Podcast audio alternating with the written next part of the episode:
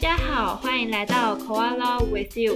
很高兴我们今天再次邀请到 Lucy 教练来跟我们分享动物辅助活动可以怎么进入长辈的世界。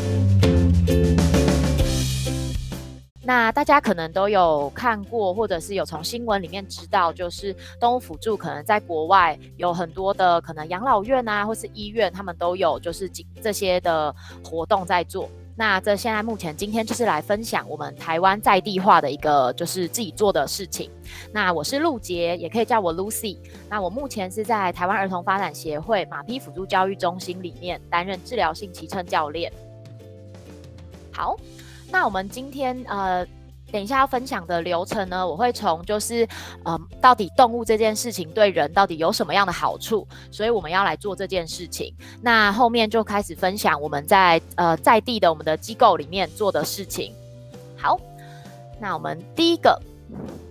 要来介绍的是，就是研究上面怎么说，就是为什么动物这件事情介入是我们觉得有效的。那研究就是指出，如果有动物介入你的生活中，或者是你有在做动物辅助介入的这个活动的话，你其实对你的生活品质、你的生活满意度都会上升，然后也会提升你的社交互动的技巧，然后你的依附关系也会变得比较好，那生活中也会有比较多的喜悦感。那长辈也比较多，有一些慢性疼痛的问题，所以像他们的慢性疾病、疼痛感、焦虑感，然后有一些是年长的忧郁症的问题，有孤寂感、忧郁，然后甚至有一些是交感神经系统上面的不稳定，他们都可以慢慢的因为动物这件事情而下降，变得比较稳定。嗯，好，所以这也是为什么就是我们会提倡说动物可以进入就是长辈的这个系统，让我们一起去为长辈做一些事情。那我们接下来就来看看我们在日照中心跟长照中心做的是什么样的事。我们机构在就是日照中心跟长照中心都有合作。那日照中心我们最长有持续合作了，就是两年的时间，每个月一次去到日照中心。呃，为长辈带一些活动。那长照中心的话是也是呃每一周每一周一次，然后一个月连续三次这样子，然后去到长照中心进行服务。那日照中心就是白天长辈会去日照中心居住，然后晚上的时候他们就会被接回自己的家中。那长照中心的话就会是比较长期的住在就是机构里面了。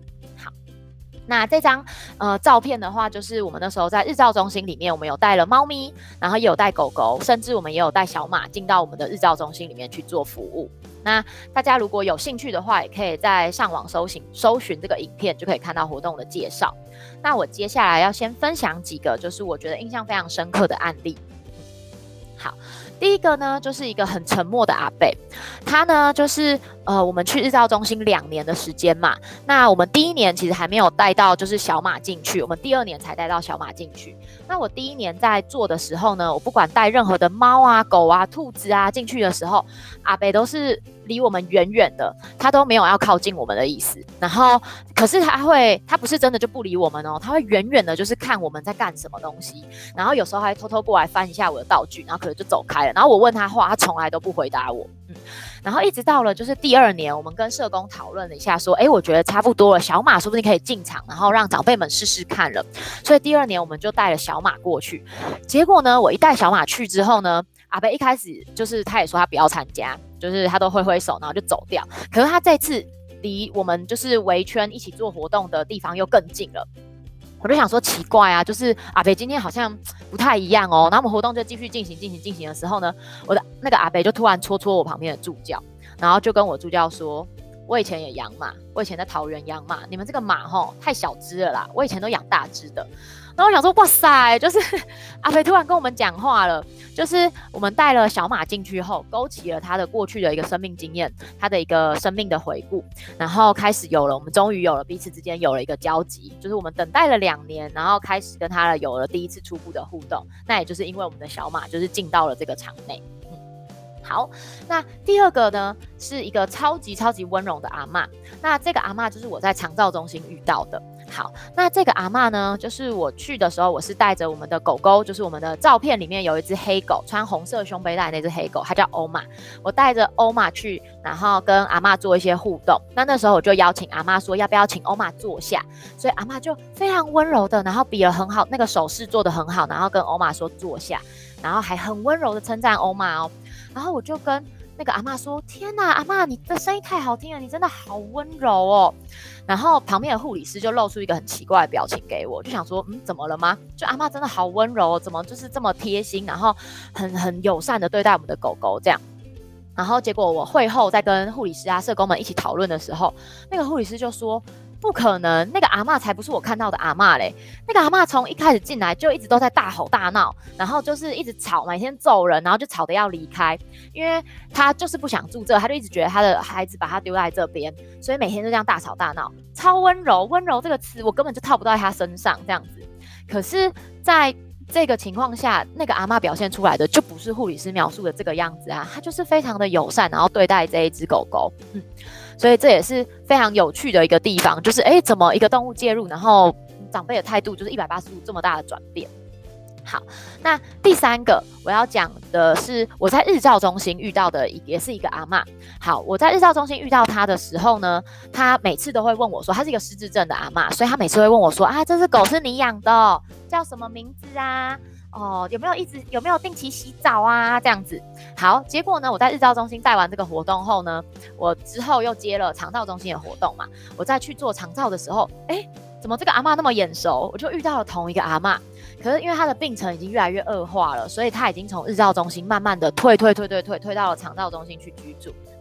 然后我就进去的时候就一样问那个阿，就是问那个阿妈跟阿妈打招呼，然后就带着同一只狗狗。然后阿妈也是就笑笑的，可是当然话没有变那么多，他就一样也是有问说啊，那狗你养的这样子。那呃很自然的一件事情就是，一开始第一次在日照中心跟阿妈互动的时候呢，我要教阿妈怎么样把手伸出来，然后把饲料放在阿妈的手上。嗯，然后再拿着阿妈的手去喂狗狗，然后再练习称赞它。但是在长照中心遇到它的时候呢，它明明病程已经恶化了嘛，它应该就是没有办法记起来，就是这么多东西啊，它一样都重复问我了，就是哎，这只狗谁养的这种就是固定式的问题。可是我才跟他讲说。就是啊，阿妈你好，我们是欧妈，这只狗是我养的。然后我边讲的同时，我就边把饲料拿出来了。在我拿出来的同时，他的手就很自然的伸出来了，我就可以很自然的什么都没说，就放在他手上，他就很自然的拿去喂了我们的狗狗。对，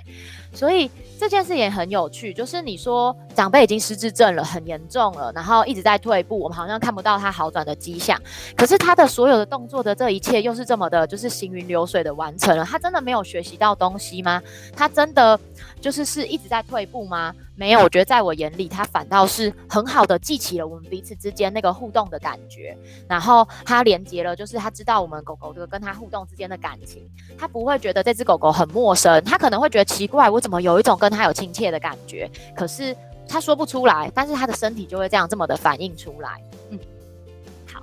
那所以为什么在就是日照中心或长照中心，我们去的时候，大家会觉得成效很好？当然，因为日照中心跟长照中心他们的资源能进行的课程，可能真的比较受限，比较少一点点。那在这么少的资源里面，我们又找到了一个效果这么好的东西进去。那它的背后的一些理论，像是第一个就是轻生命假说这件事情。这个理论主要在提倡说，就是人其实或多或少，他们我们都会想要接近自然这件事，不管是植物还是动物。所以也有很很多的日照中心，他们会做的是，就是园艺治疗这件事情，让我们的人就是回归到自然里面，自然会有力量，然后来疗愈我们。另外一个就是在这个整个跟动物的互动过程当中，我们看到长辈就是找回自己的价值。刚刚有提到的那个。就是呃超温柔的那个阿妈，她呢以前呢我们就是去了解后，她的背景其实她是一个总裁夫人，她就管一个大公司，然后结果她现在就是因为病情的关系，所以她就一路退退退，她只能被放到长照中心里面。对她来讲呢，就是一个非常不平等，然后不舒服的一个感觉。她可能说不出来，可是她就觉得不舒服，怪，对她。说不出来那个郁闷是什么，可是当我们的狗狗进到了场内之后，我们的狗狗很好的陪伴它，友善的、真正的聆听它想要说的话，